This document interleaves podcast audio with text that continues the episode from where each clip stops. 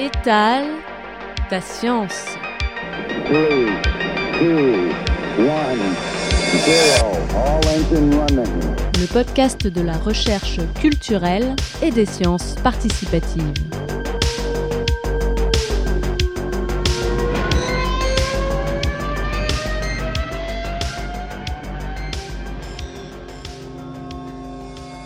J'ai testé pour vous Athéna, le projet qui nous invite à chercher la faune et la flore dans les œuvres d'art. Je me rends sur la page d'Athéna, sur la plateforme Zooniverse, et là, on me présente des tableaux issus des collections du Rijksmuseum d'Amsterdam.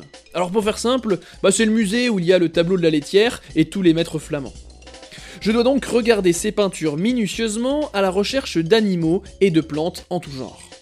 Une fois repérés, je les indique en mentionnant si ce sont des oiseaux, des mammifères, des reptiles, etc.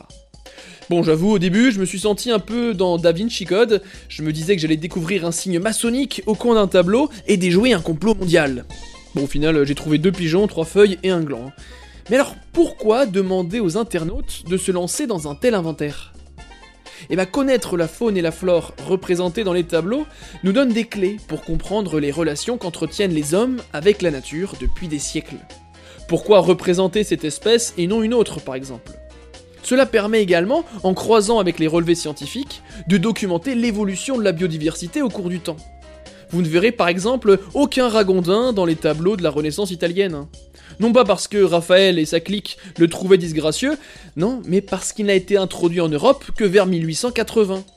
L'art est un témoignage de notre histoire, mais aussi de celle de la nature. Alors à tous les artistes en herbe, eh ben, peigner ou photographier la faune et la flore actuelle, ça pourrait être utile pour les générations futures.